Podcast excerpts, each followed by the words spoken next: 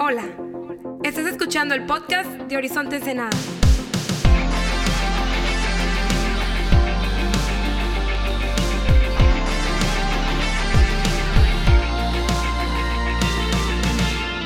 Hey, ¿Qué onda, Horizonte? ¿Cómo estamos? Continuamos con la serie que hemos titulado Más, donde estamos creyendo que Dios tiene más para tu vida, donde estamos creyendo que Dios nos quiere llevar al próximo nivel, que Dios no quiere que nos estanquemos en el lugar donde estamos.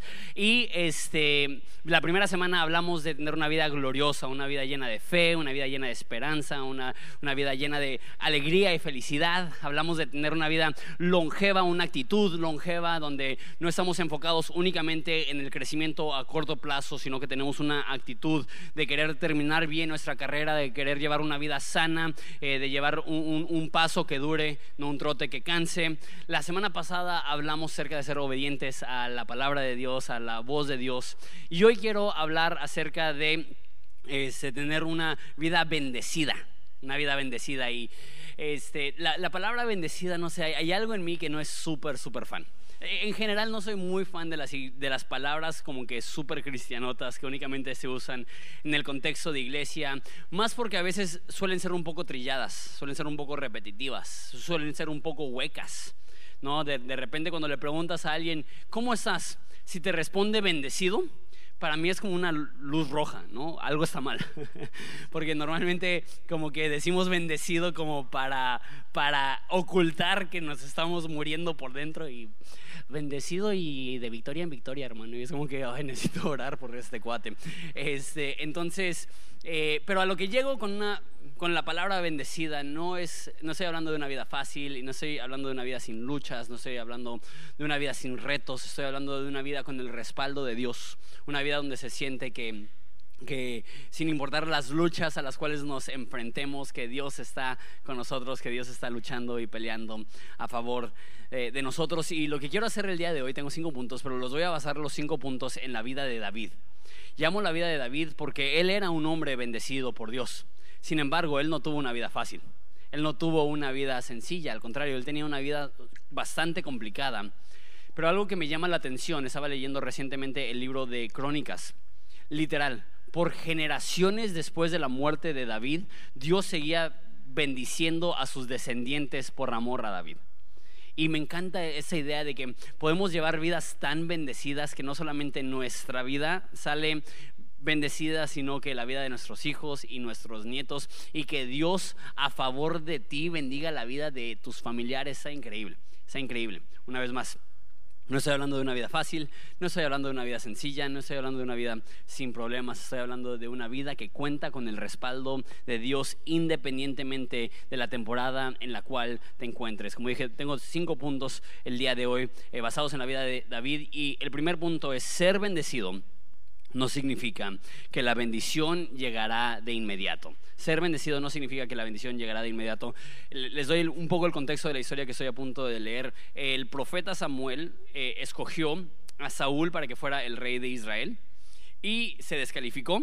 Eh, fue un, un mal rey, entonces Dios le iba a remover el reino a Saúl y se lo iba a dar a otra persona. Y Dios le dijo a Samuel, ve a la casa de Isaí y uno de los hijos de Isaí va a ser el próximo rey. Entonces Samuel le dice a Isaí, hey, invita a tus hijos, vamos a escoger el próximo rey. Y no invitan a David. no sé cómo te sentirías tú si hay una fiesta en tu casa para escoger el próximo rey y tus papás no te invitan, ¿no? Es- Eso sí es como que el, el- el golpe más bajo del que me puedo imaginar, que, que- que tenían una, una actitud tan baja de David que ni siquiera lo consideraron como potencial para poder llegar a ser rey. Entonces eh, Samuel entrevista a todos los hijos de Saí, ve que ninguno de ellos es quien Dios ha elegido y es en ese contexto que leemos la historia. Dice primera de Samuel 16, 11. Después Samuel preguntó, ¿esos son todos los hijos que tienes? Y le respondió el papá, queda todavía el más joven, contestó Isaí, pero está en el campo cuidando las ovejas y las cabras. Pobrecito, lo dejaron encargado del changarro y se fueron a escoger rey sin él. Manda llamarlo de inmediato, dijo Samuel. No nos sentaremos a comer hasta que él llegue.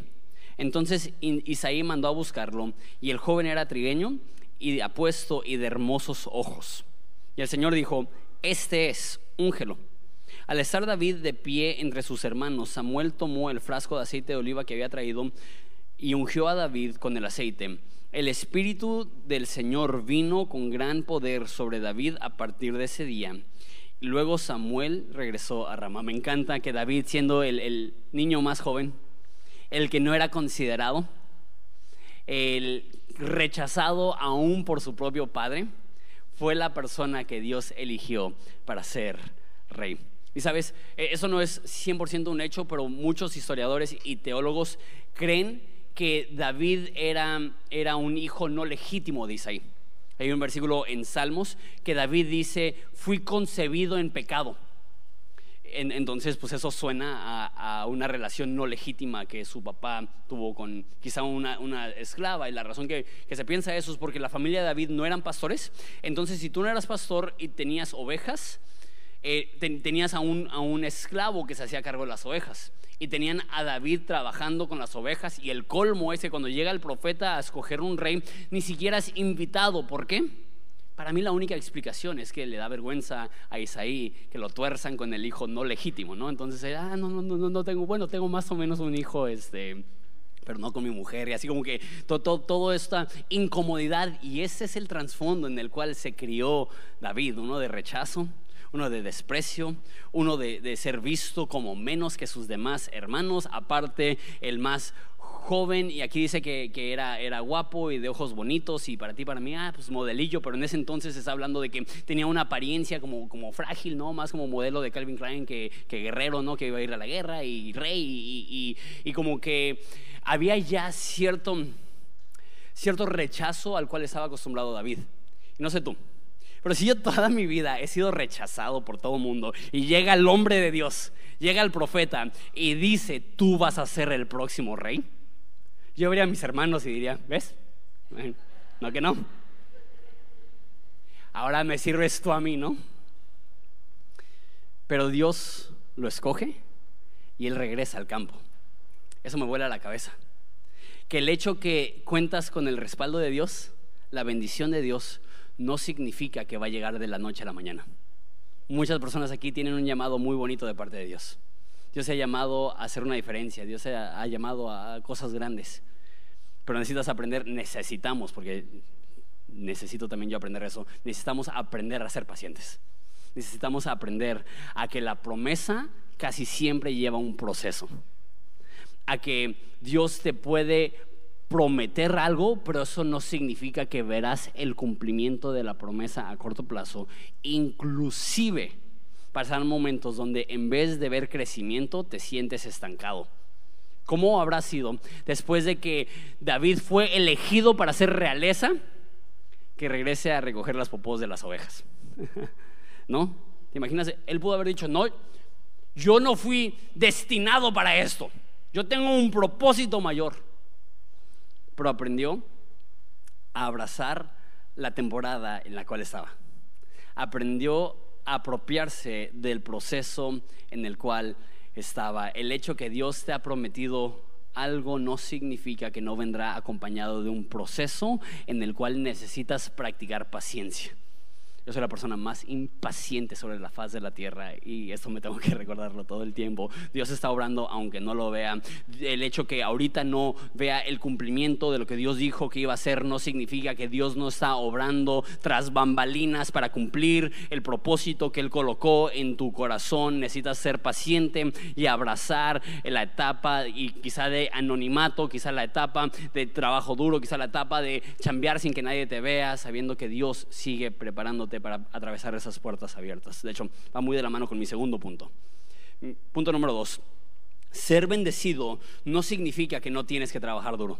Como dije, David regresa a chambear con las ovejas y llega una persona a retar a Israel. Esa historia es muy famosa. Llega Goliat, que es un gigante, y, dice, en vez de tener una guerra normal donde van dos ejércitos uno contra el otro, dicen, hagamos esto yo contra su, guerrero más fuerte, quien gane ya gana, la, gana la, guerra y así ya no tenemos que matar a tantas personas. Entonces no hay nadie que se anima a ir en contra de Goliat. Y llega David, un muchacho, y donde retomamos la historia, Eso es 1 Samuel 17, 32. No se preocupe por este filisteo, le dijo David a Saúl. Yo pelearé contra él. No seas ridículo, respondió Saúl. no sé si alguna vez le has contado tu sueño a alguien y eso fue su respuesta. No sé si alguna vez te abriste con alguien y te habló así. La mayoría de personas en ese momento desisten. Mira lo que dice David. Me encanta esa interacción. Le dice Saúl, no hay forma de que puedas pelear contra este filisteo y ganarle. Eres tan solo un muchacho y él es un hombre de guerra desde su juventud. Pero David insistió, he estado cuidando las ovejas y las cabras de mi padre. Y cuando un león o un oso viene para robar un cordero, eso es quizá lo más varonil, intenso, hardcore que he leído en mi vida. Yo lo persigo con un palo y rescato el cordero de su boca si el animal me ataca, lo tomo de la quijada y lo golpeo hasta matarlo. Saúl así como que, ¿y este muchacho dónde salió? Yo lo golpeo hasta matarlo. Lo he hecho con leones y con osos, y también lo haré con este filisteo pagano, porque he desafiado los ejércitos del Dios viviente. El mismo Señor que me rescató de las garras del oso y del león me rescatará de este filisteo. David estaba cuidando las ovejas, haciendo un trabajo que nadie quería, siendo tratado como un esclavo, siendo relegado y rechazado. Hizo bien su trabajo. No lo hizo con resentimiento, al contrario.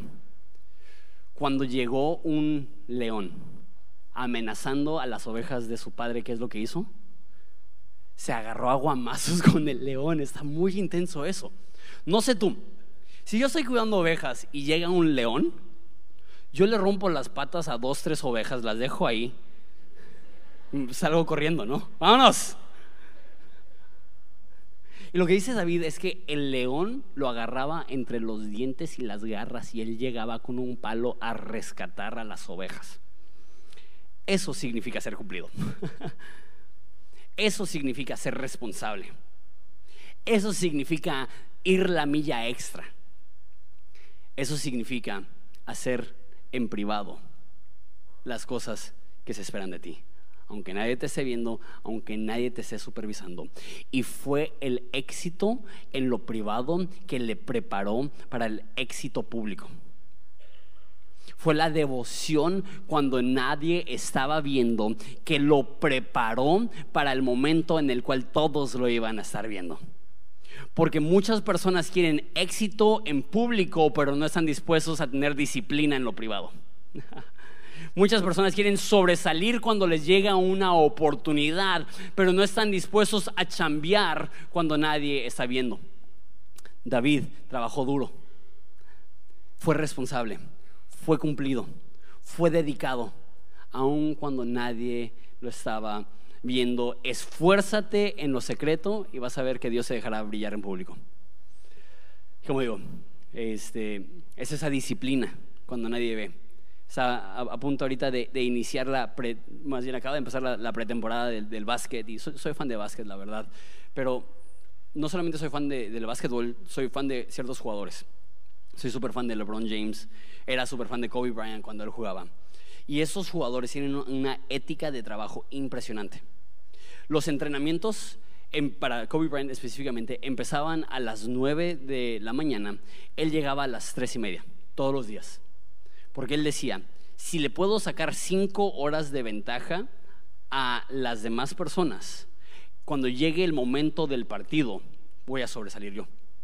Y lo que Kobe Bryant y lo que LeBron James y lo que personas así te dirán es que ellos no son lo que son por mero talento, son lo que son porque antes de salir el sol y horas antes de que lleguen los demás jugadores, ellos ya están trabajando en lo secreto, preparándose para la plataforma. Mi pregunta es, si ellos tienen esa dedicación para un juego, que igual les pagan millones, pero este, si ellos tienen ese tipo de dedicación, para un juego, cuánto más cuando Dios te llama a hacer una diferencia. Cuánto más cuando Dios te llama a hacer luz en ese mundo oscuro. Porque existe esta noción extraña que si tienes el respaldo de Dios, que las cosas van a caer del cielo y que no vas a sudar y no vas a trabajar y no vas a hacer ningún esfuerzo, eso no es lo que yo veo en la Biblia. Lo que yo veo es que las personas que sienten un llamado divino también quieren desarrollar una ética de trabajo y una disciplina en lo secreto que les va a permitir brillar el momento que se les enfrenta la oportunidad. Y David se animó a ir en contra del gigante porque dijo, Dios me respaldó con el león, Dios me respaldó con el oso, Dios me respaldará con el gigante. ¿Qué es lo que hubiera pasado si hubiera huido cuando llegó el león? ¿Qué es lo que hubiera pasado si hubiera huido cuando llegó el oso? Hubiera huido cuando llegó el gigante pero fue el hecho que cuando ningún ojo estaba sobre él, él cumplió con su responsabilidad. Cuando todos los ojos estaban sobre él, él no tuvo miedo porque él ya había experimentado el respaldo de Dios en lo secreto y fue la disciplina privada que le preparó para el éxito público. Y él gana. ¿Por qué? Porque aprendió a confiar en Dios. Cuando, cuando lo único que estaba en juego eran unas cuantas ovejas. Y cuando ya la nación de Israel estaba en juego, él ya había tenido esa preparación. Punto número uno, el hecho que seas bendecido por Dios no significa que no va a haber un proceso de espera. Sé paciente. Dos, el hecho que tienes el respaldo de Dios no significa que no tienes que trabajar duro. Sé disciplinado en lo secreto para cuando llegue tu oportunidad de, de sobresalir y de brillar en público. Tres, ser bendecido no significa que no habrá oposición. Te explico un poco la historia. Eh, David le gana a Goliat, su renombre crece, se convierte en un, en un comandante del ejército cuando regresan a Jerusalén después de la guerra. Esa es la bienvenida que, que obtienen en la capital. Cuando el ejército de Israel regresaba triunfante, después de que David mató al, al, filisteo, mujeres de todas las ciudades de Israel salieron para recibir al rey Saúl.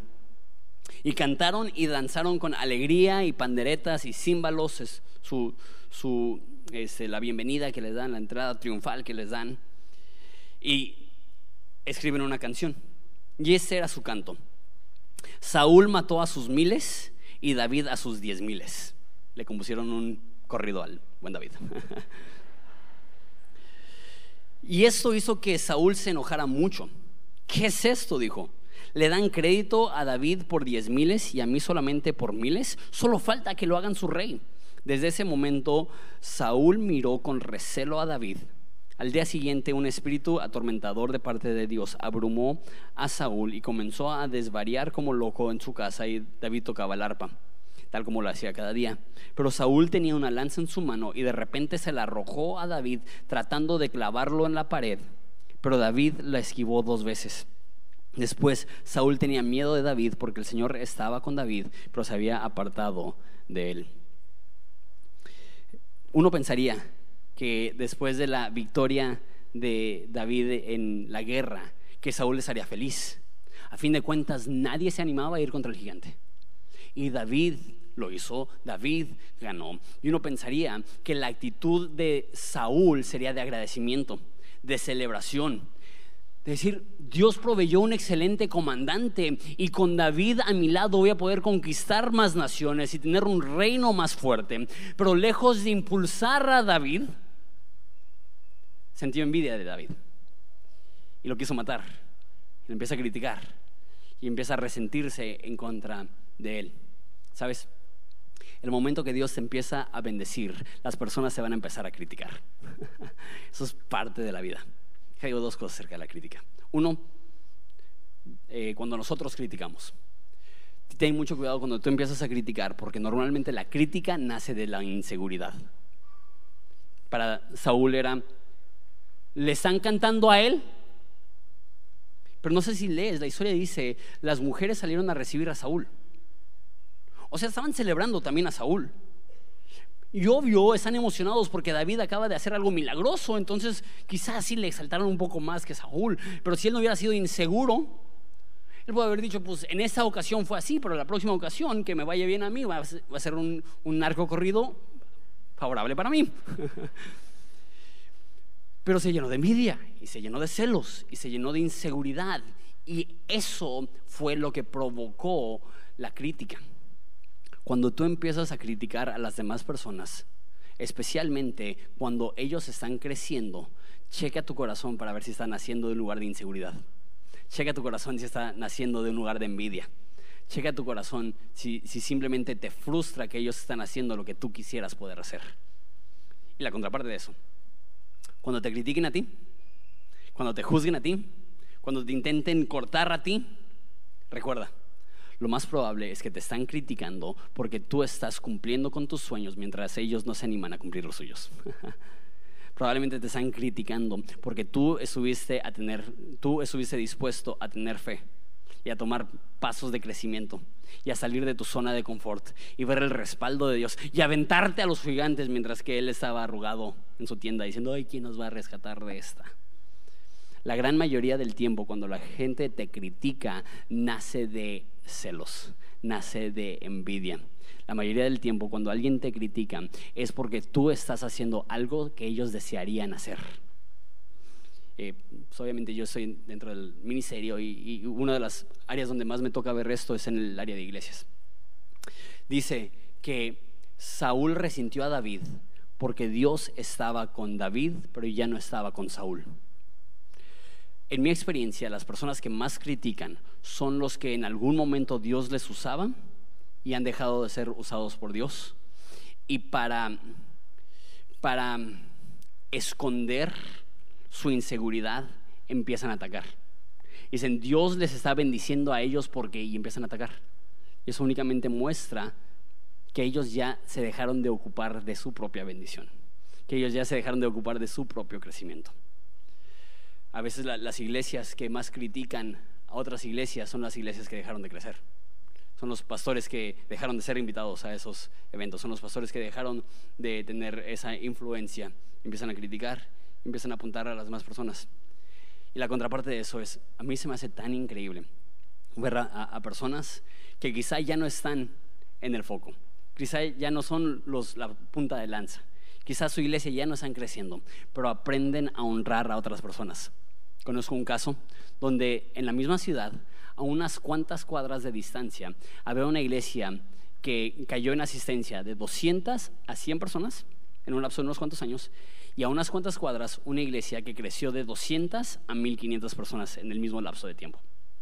Y hablé con el pastor que su iglesia había decaído en asistencia, y la neta, yo me fui como que emocionalmente preparado para que él hablara mal de la otra iglesia y no, pues ellos son bien malos y por eso están creciendo porque son carnales y quién sabe qué. Y ya, sabes cómo nos ponemos los pastores. Este, y lejos de escuchar críticas y quejas y justificaciones, dijo, la neta, yo soy feliz que están creciendo porque mi meta no es que crezca mi iglesia, mi meta es que crezca la iglesia. Y si hay personas que están conociendo a Jesús y personas que están creciendo en su fe y personas que están siendo alcanzadas, yo puedo celebrar las victorias en la vida de otra persona. Me encantó eso. Y sabes, ese pastor con una iglesia de 100 personas va a tener una iglesia sana.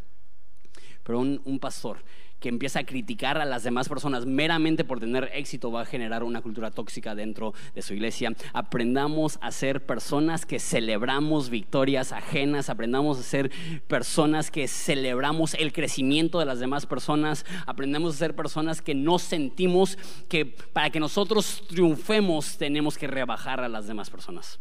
Al contrario, seamos como la marea, que cuando sube eleva todos los barcos con ella.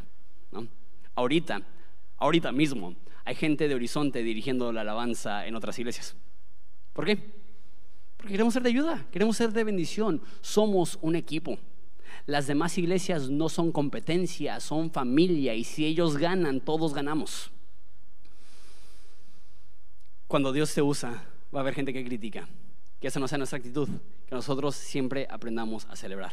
Y quizá llegará el día, espero que no, pero quizá llegará el día donde el crecimiento de Horizonte se detiene, donde la influencia de Horizonte se detiene, donde otras iglesias empiezan a, rebasarnos, que no seamos esas iglesias que dicen, no, pues probablemente están haciendo las cosas mal y quién sabe que no aprendamos a celebrar cuando Dios está obrando. El hecho que Dios te bendiga no significa que no habrá oposición, había mucha oposición en la vida de David. Punto número cuatro. El hecho que seas bendecido por Dios no significa que no vas a caer probablemente el momento más famoso en la vida de David es cuando él venció a Goliat. Probablemente el segundo momento más famoso, infame quizá, es cuando mete la pata. Eh, no sé si conoces la historia, pero David se suponía que debía ir a la guerra. No fue a la guerra y estaba en su palacio. Y una vecina se estaba bañando, la ve, la manda a llamar, tiene relaciones con ella, la embaraza. Eh, para encubrir su pecado, él manda llamar a su esposo de la guerra para que regrese y esté con ella. El esposo dice, no manches, mis compañeros están en la guerra, no voy a regresar yo con mi casa, a mi casa. Y David dice, no, pues mátenlo, lo matan. Él toma a esa mujer como su esposa, él esconde todo, él engaña a todo mundo. Atrocidades, la neta. O sea, si, si tú le preguntas a alguien, ¿qué es el peor pecado que puedes cometer? Probablemente te dirían homicidio. Y ahora imagínate, homicidio, adulterio, mentira, esconder todo esto. O sea, definitivamente por mucho el peor episodio en la vida de David y uno de los peores episodios de toda la Biblia en cuanto a un hombre de Dios regándola. Y llega un profeta llamado Natán y llega a confrontarlo, y esa es la, confrontación que hace, eso segunda de Samuel 12, 7. Dice, entonces Natán le dijo a David, tú eres ese hombre. El Señor Dios de Israel dice, yo te ungí rey de Israel y te libré del poder de Saúl, te di la casa de tu amo, sus esposas, los reinos de Israel y de Judá. Y si eso no hubiera sido suficiente, te hubiera dado más, mucho más. ¿Por qué entonces despreciaste la palabra del Señor e hiciste este acto tan horrible? Pues mataste a Urias elitita con la espada de los amonitas, le robaste a su esposa desde ahora en adelante tu familia vivirá por la espada porque has despreciado al tomar a la esposa de Urias para que sea tu mujer. Esto dice el Señor. Por lo que has hecho, haré que tu propia familia se revele en tu contra, ante tus propios ojos. Daré a tus mujeres a otro hombre, y él se acosará con ellas a la vista de todos. Tú lo hiciste en secreto, pero yo haré que esto suceda abiertamente a la vista de todo Israel. Entonces David confesó a Natán, he pecado contra el Señor. Natán respondió, sí, pero el Señor te ha perdonado y no morirás por este pecado. Qué fuerte, qué fuerte episodio.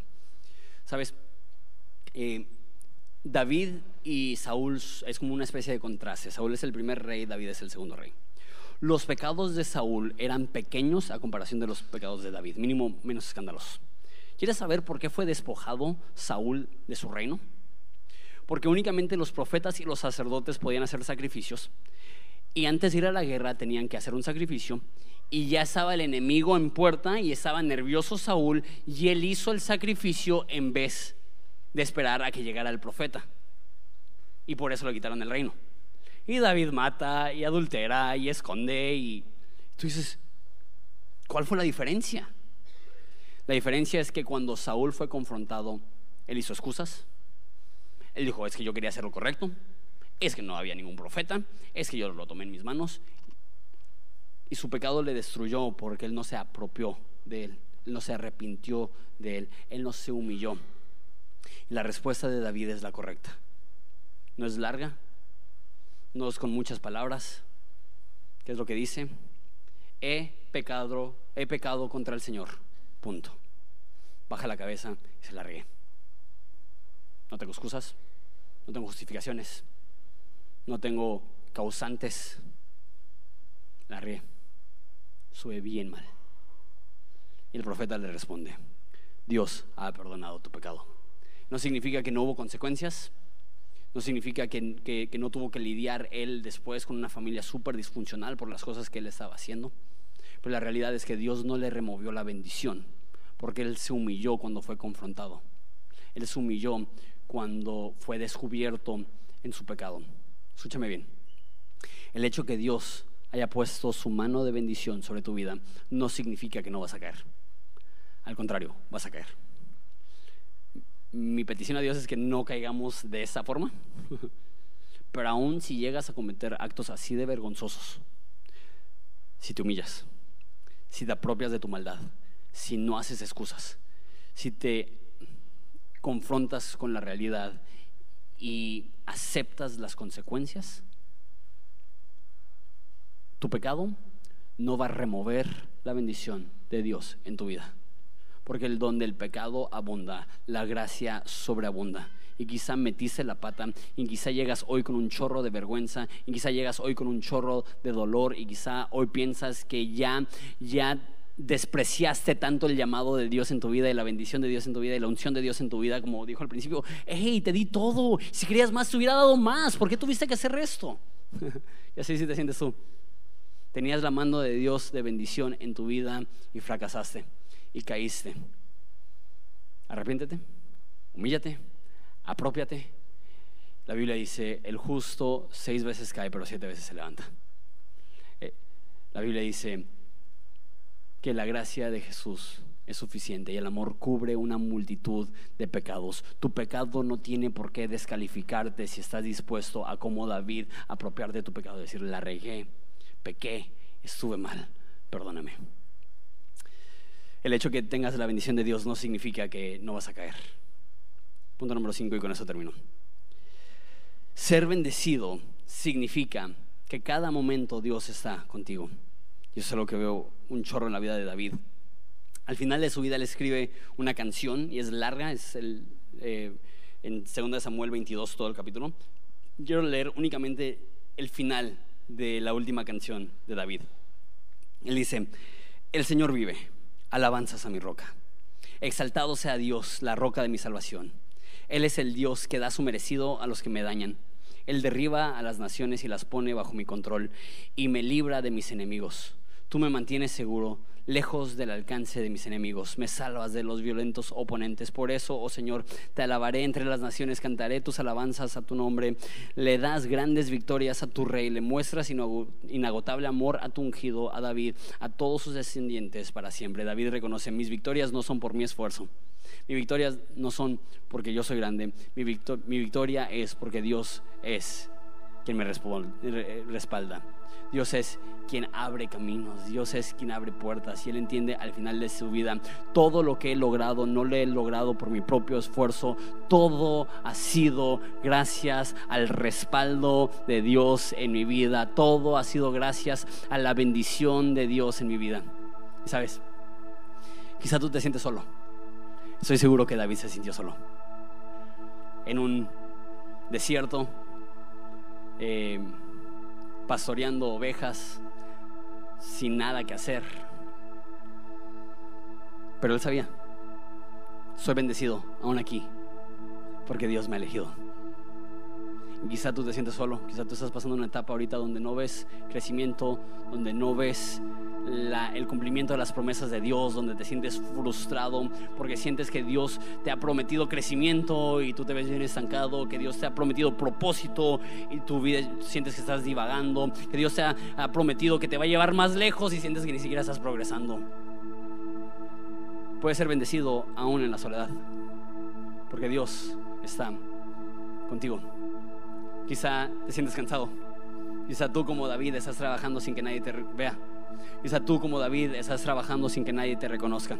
Quizá tú como David estás invirtiendo y sembrando y trabajando y chambeando en lo secreto, creyendo que Dios un día te va a dar la oportunidad de brillar, pero ahorita tú simplemente te sientes cansado. Sabes que aún en tu cansancio eres bendecido por Dios porque Dios es el que te prometió que cuando llegue su momento tú vas a estar listo. Cuando llegue tu momento tú ya vas a tener el carácter desarrollado porque tuviste la confianza en el anonimato y en el secreto.